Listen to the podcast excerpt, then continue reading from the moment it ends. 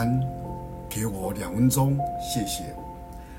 在诗篇第十五篇第一节，诗人大卫王这样说：“耶和华，谁能聚集你的帐幕呢？谁能住在你的圣山呢？”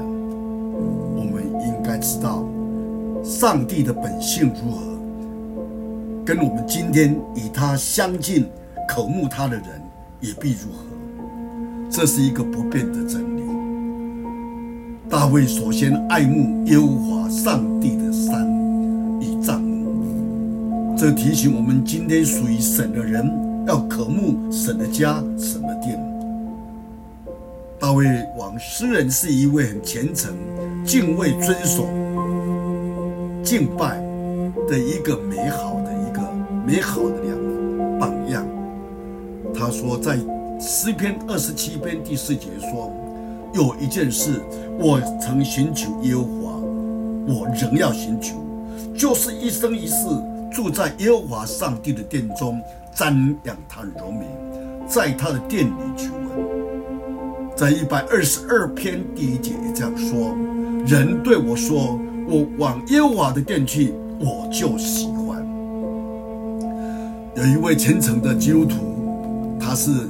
布商卖布的人，他的店在主日生意非常的很好，常常赏赐在礼拜天的时候，主日要关门，专心的到教会做礼拜，但遭遇到顾客跟朋友的批评跟攻击，这个是使他伤透脑筋，常常无法在主日到礼拜堂去做礼拜。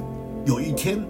他在祷告当中想出一道的妙法，他在主日的清晨写了一张白纸黑字“记中”两个字，贴在店的大门上面，而上就去教会了。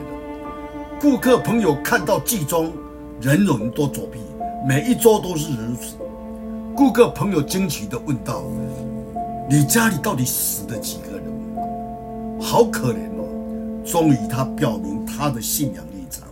他说：“主日的时候，我知道我的老旧人以前那一个人已经死了，但今天我心灵重生复活，他需要攻守主日，心羡慕到神的殿、神的家。我们想一想，今天我们对主渴慕主。”有没有像大卫王这一种心境呢？所以这布商他就表明，请大家见谅，购买请要买布要来这里的时候，请于周间才来。诗人大卫说：“谁能寄居上帝的帐幕？谁能住在耶和华的圣山呢？”但今天求主给我们有这种渴慕到神的殿。